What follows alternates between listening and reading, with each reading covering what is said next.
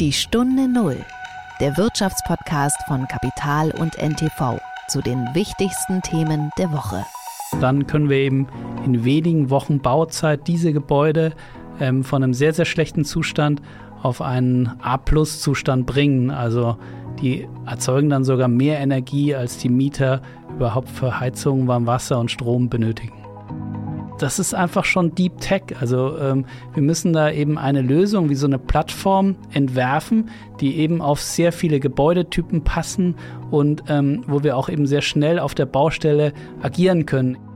Wir müssen in Europa ähm, 6000 Milliarden Euro äh, bis 2030 in die Sanierung stecken. Und diese immense Kosten, das wäre absurd, wenn wir das weiter in einem völlig manuellen, zu 95 Prozent auf der Baustelle gefertigten Prozess machen. Es ist Freitag, der 16. Februar und ich darf Sie herzlich willkommen heißen zu einer neuen Folge der Stunde Null.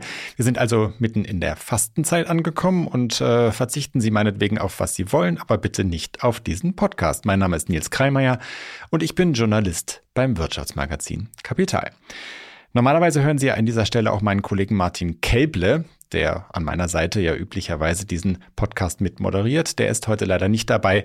Wir werden ihn aber hoffentlich in der kommenden Woche wieder hier begrüßen können. In unserer heutigen Folge geht's äh, ums Bauen oder eigentlich ums Dämmen, also um die Frage, wie unsere Häuser so rasch wie möglich modernisiert werden können, damit sie energieeffizienter nutzen und nicht so viel in die Umwelt verpulvert wird. Zu Gast ist Emanuel Heisenberg, der Chef und Gründer des Startups EcoWorks. Das ist ein Unternehmen, das verspricht, dieses Dämmen mit einer ganz speziellen Technik sehr viel einfacher und schneller zu machen und die ganze Sache damit enorm zu beschleunigen. Und darüber habe ich mit ihm gesprochen. Das war die Woche. Ja, also wer derzeit die Wirtschaftsmeldungen verfolgt, auf welchem Medium auch immer, also keine Ahnung, Radio, Internet oder auch die gute alte Tageszeitung, der wird äh, mit einer seltsamen äh, Informationslage konfrontiert. Einerseits mehren sich in Deutschland, darüber haben wir hier auch schon häufig gesprochen, die schlechten Nachrichten über die Konjunktur. Es wird wenig investiert, wenig konsumiert.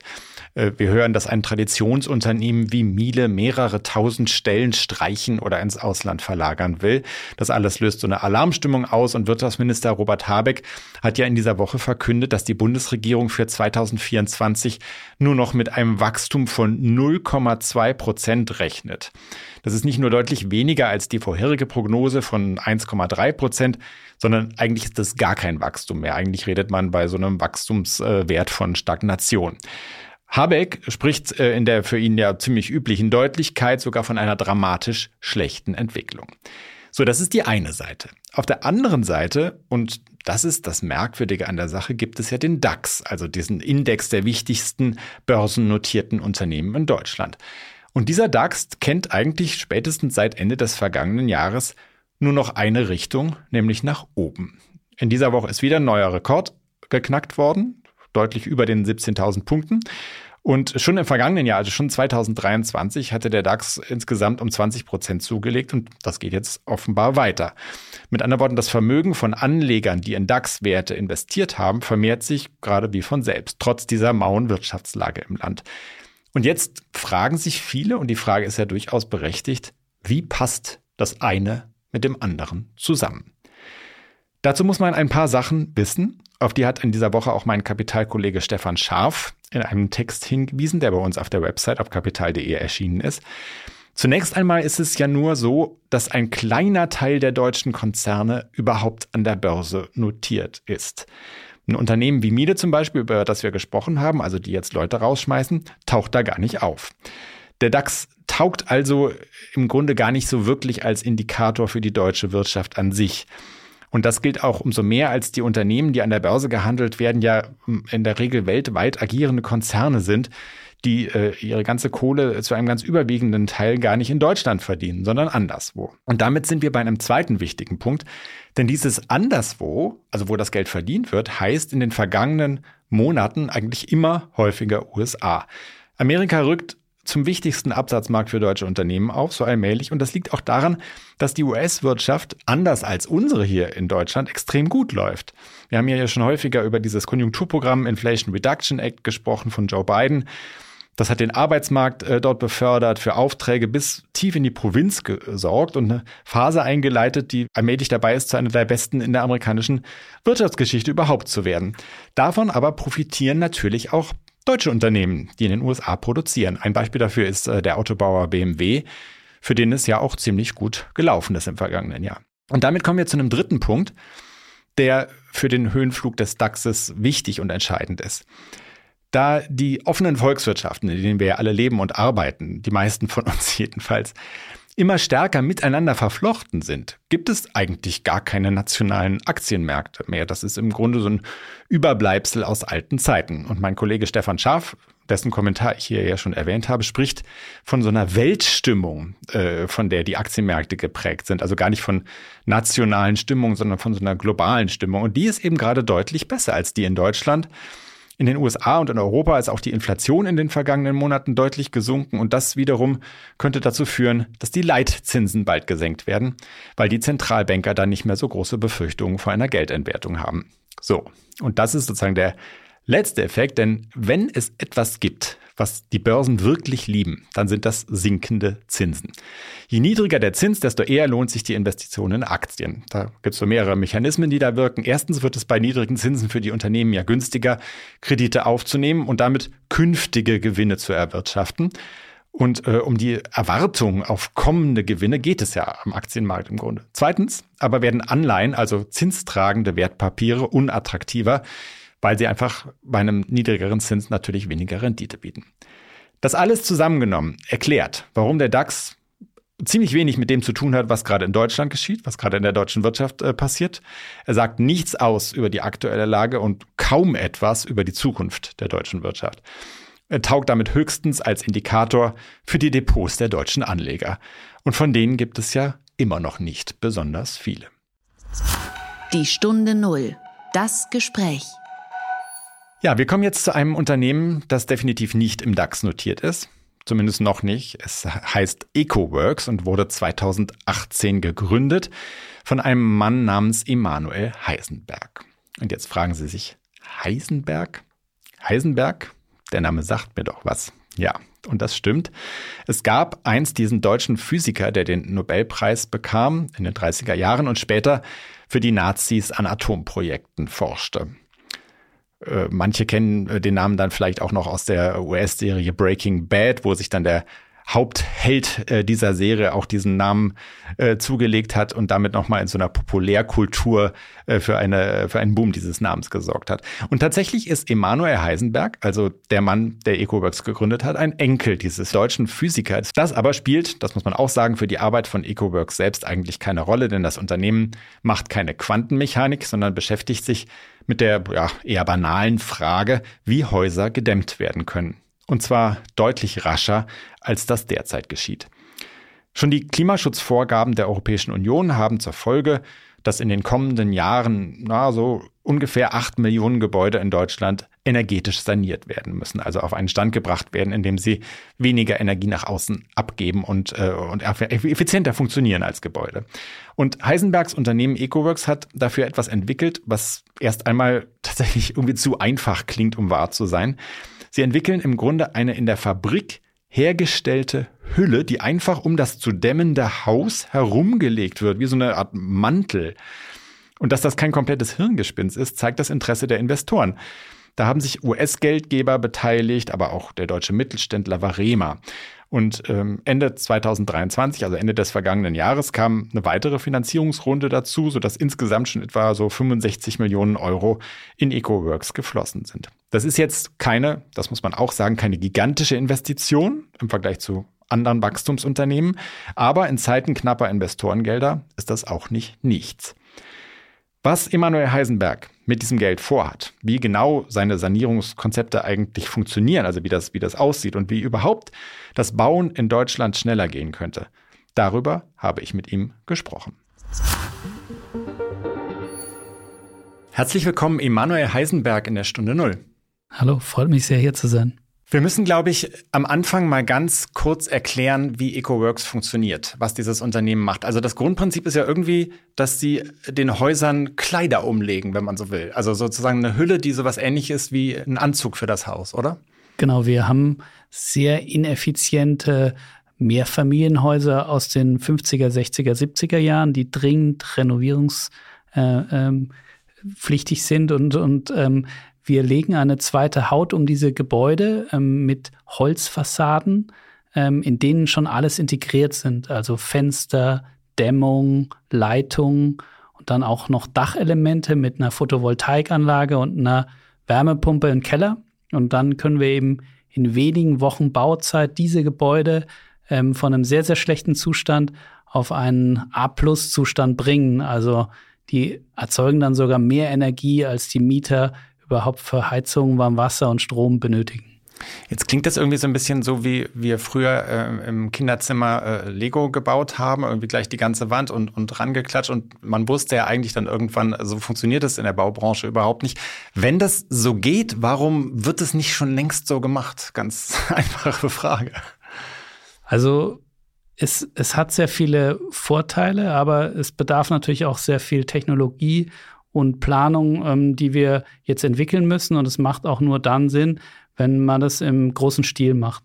Also bisher läuft es ja so, man hat sehr viele Handwerkerinnen und Handwerker auf der Baustelle, man bestellt sehr viel Material und dann wird in einem recht chaotischen Prozess über viele Monate Fenster und Dämmung und, und andere äh, Leitungen an die Gebäude angebracht von innen und außen und dann irgendwann ist das Gebäude einigermaßen dicht und einigermaßen energieeffizient.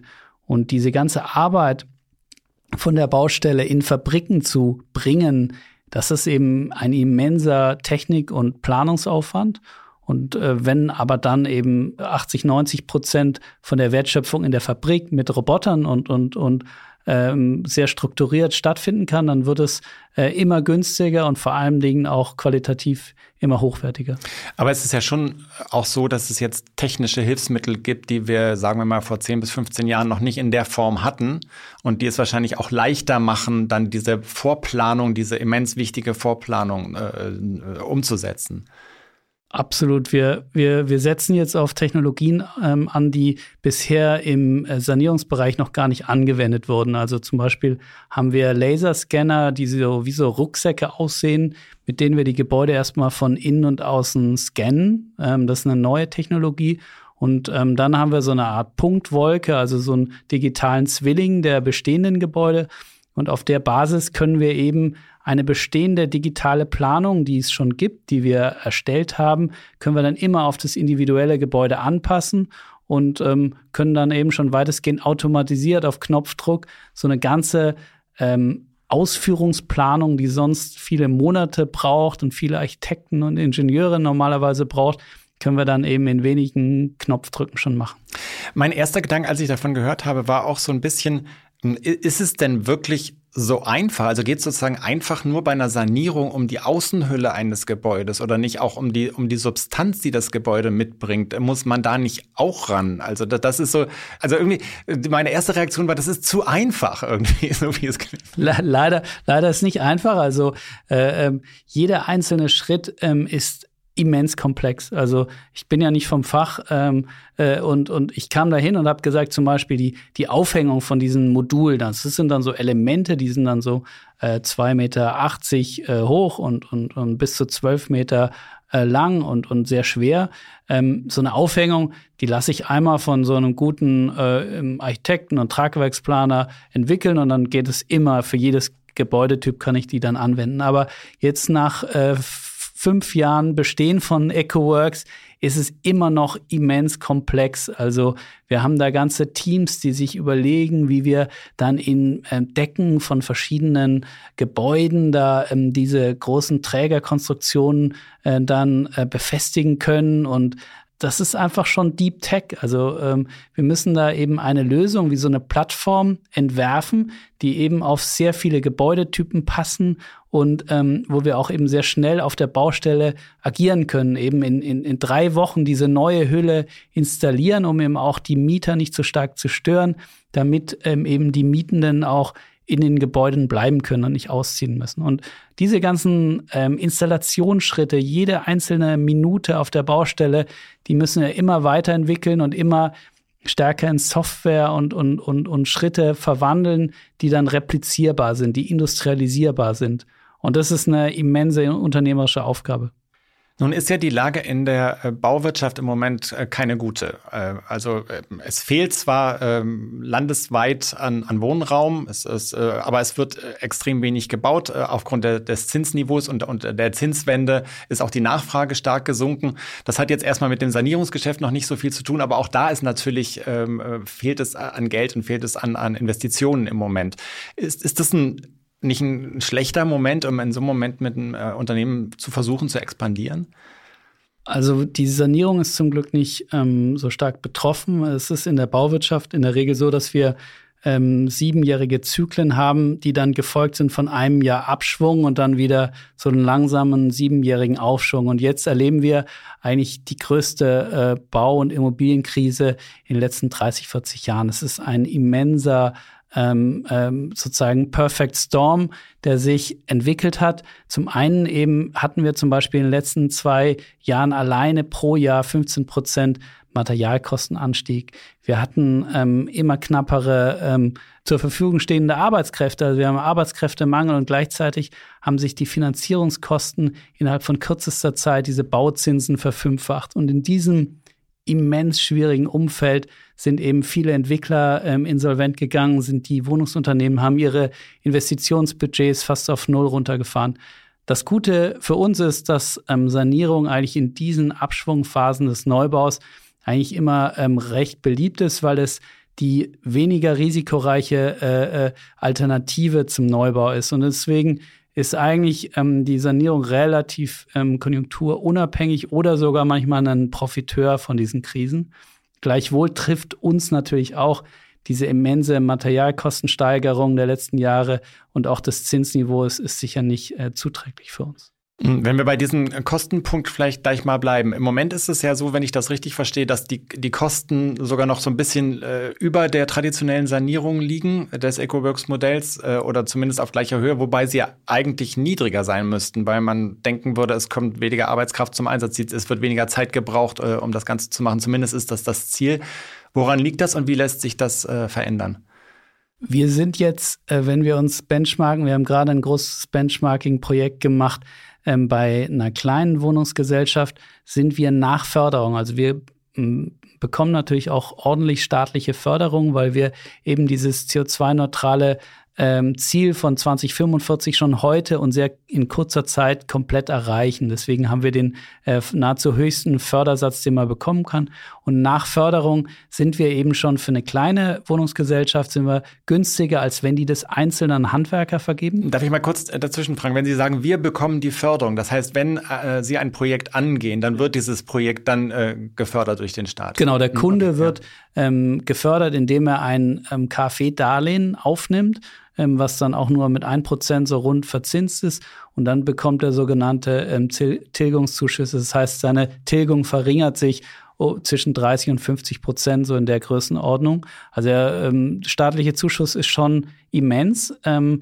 Warum? Weil der Staat eben mit so einer CO2-neutralen Sanierung sehr viele Ziele erreicht. Also unsere Gebäude werden auf erneuerbare Ener Wärmeversorgung ähm, und, und auch Photovoltaik sehr häufig umgestellt.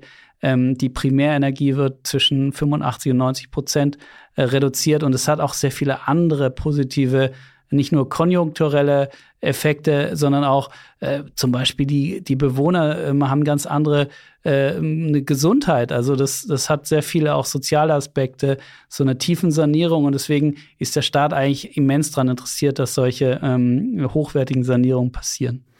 Hm, wenn Sie sagen, das Interesse ist durchaus da und die Nachfrage kommt auch, in wie vielen Projekten schlägt sich das mittlerweile nieder? Wie hat man sich das vorzustellen? Wir arbeiten derzeit an, wenn ich es richtig gezählt habe, 18 Projekten. Das sind ungefähr 850 Wohneinheiten. Ähm, wir ähm, haben gerade Baubeginn gehabt eines Projektes hier in Berlin und eines Projektes in Erlangen. Das ähm, fängt, glaube ich, am 22.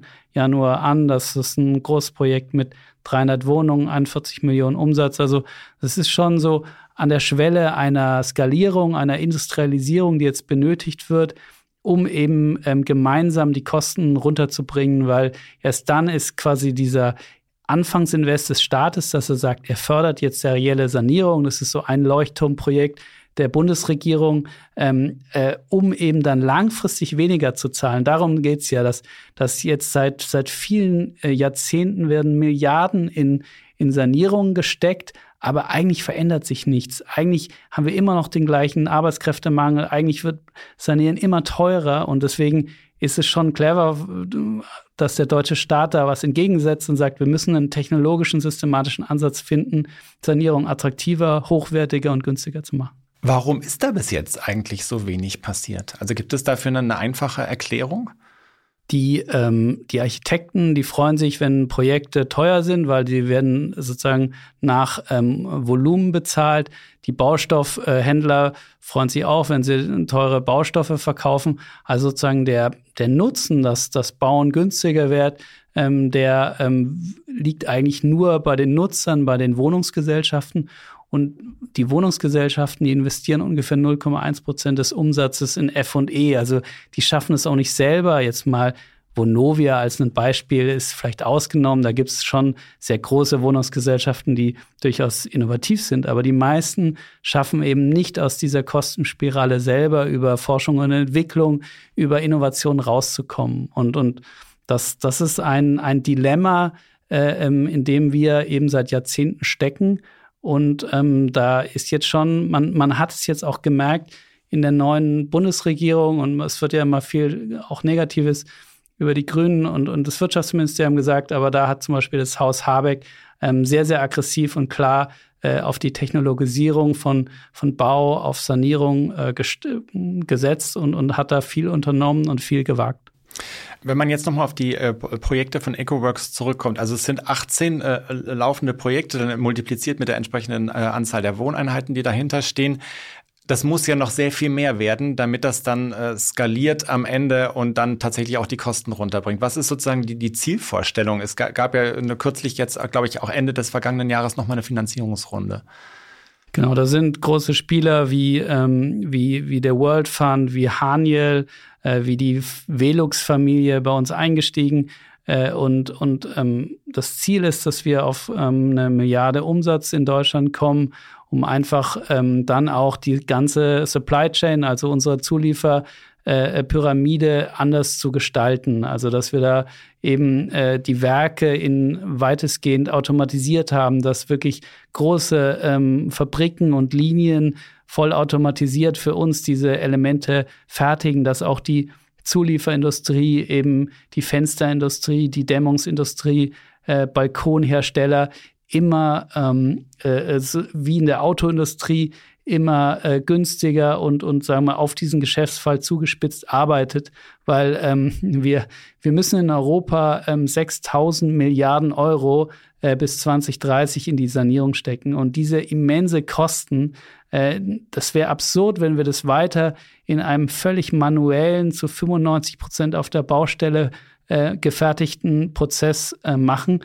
sondern wir müssen schauen, dass wir diese äh, äh, diese gigantische Industrie, die, die in der Nähe von dem Volumen von der Autoindustrie ist, dass wir die einfach viel arbeitsteiliger und kluger organisieren.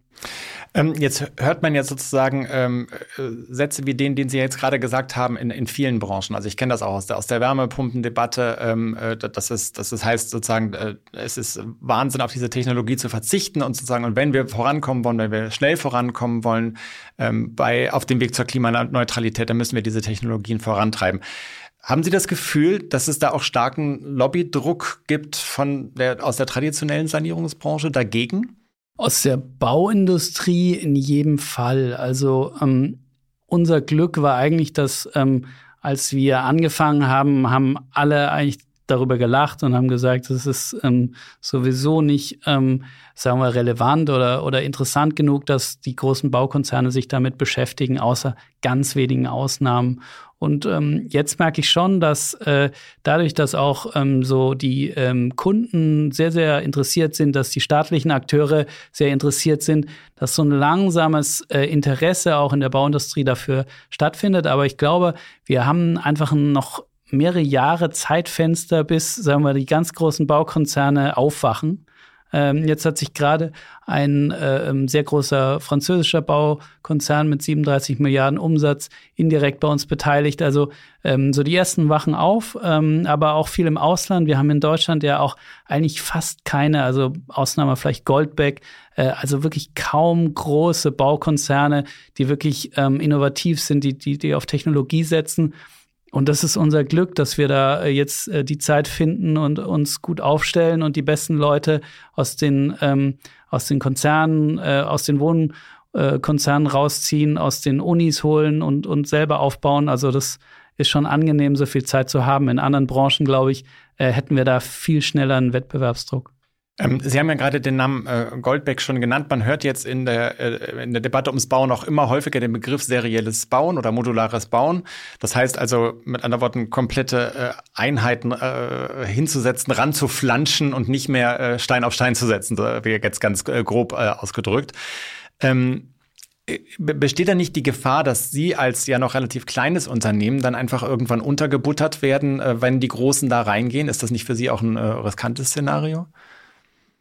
Was mich persönlich selber äh, gewundert hat, ich hatte ähm, selber so die Erwartung, dass wenn jetzt ähm, Wettbewerber aus der äh, Baubranche quasi dieses Verfahren selber machen, dass die das von äh, auf Anhieb besser machen würden als wir.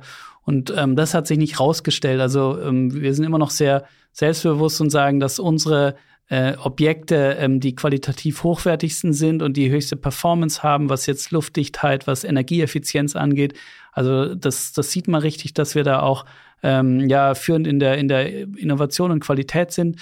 In dem Sinn ähm, ist, glaube ich, eher die Frage, wann so diese ganz großen Spieler wie wie Goldbeck oder eben ein paar von diesen großen ähm, äh, französischen äh, und anderen Baukonzerne da wirklich mit großen äh, Scheinen da äh, in diesen Markt reingehen.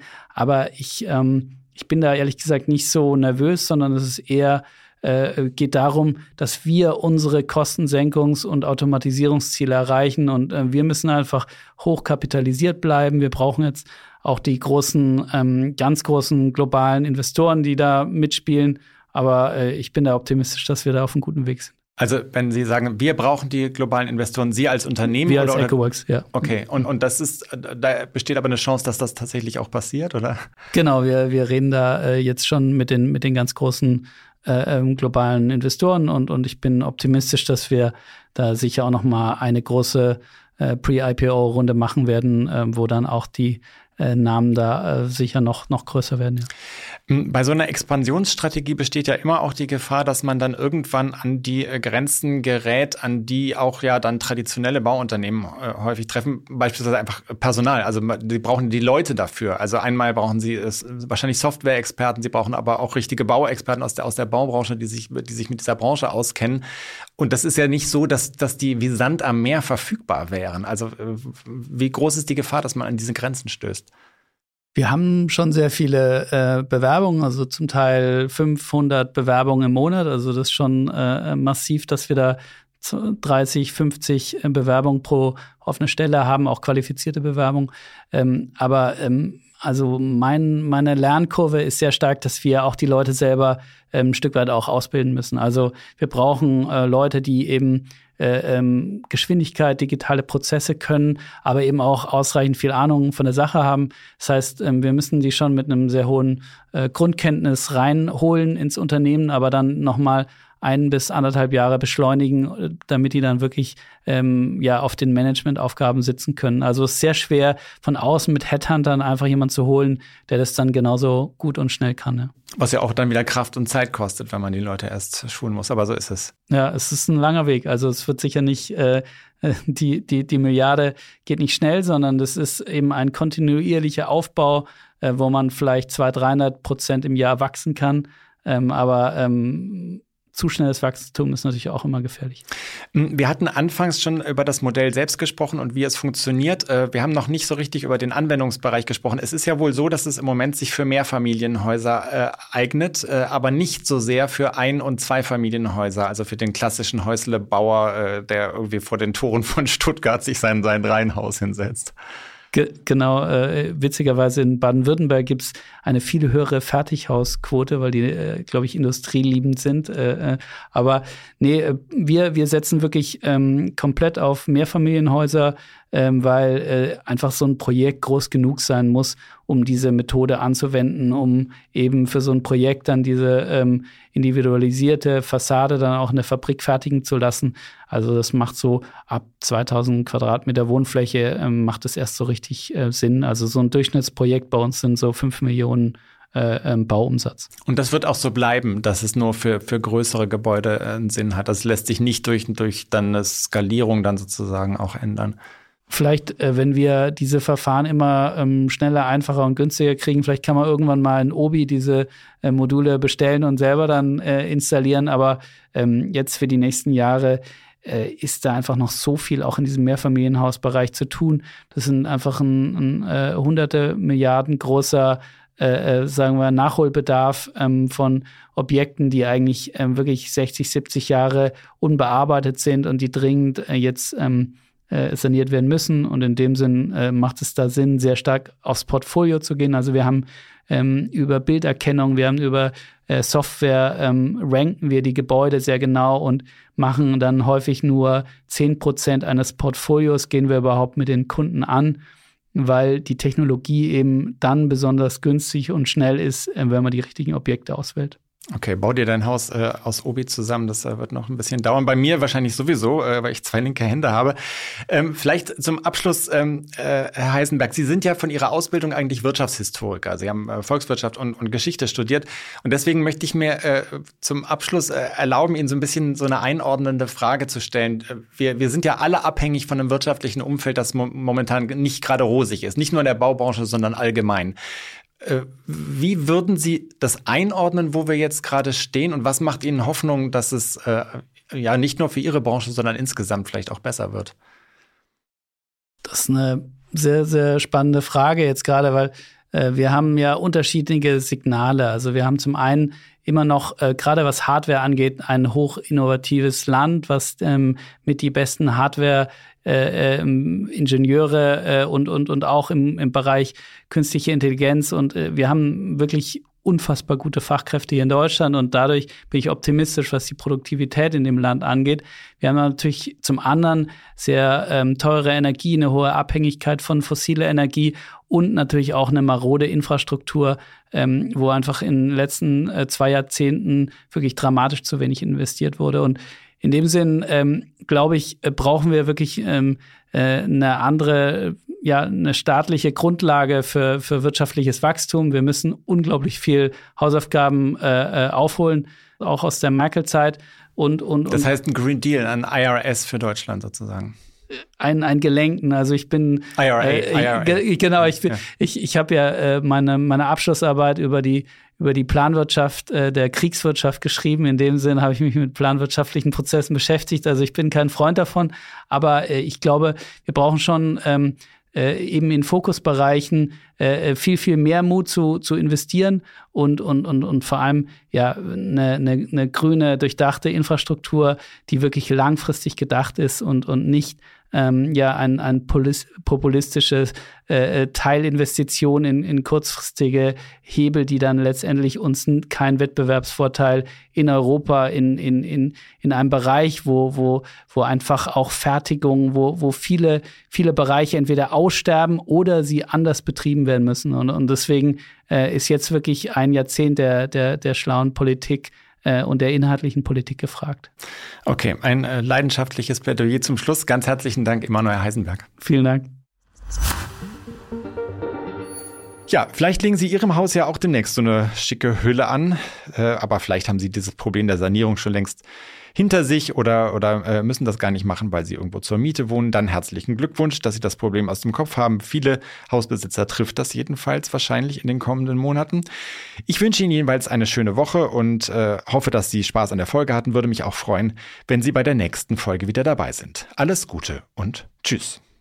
Die Stunde Null, der Wirtschaftspodcast von Kapital und NTV zu den wichtigsten Themen der Woche.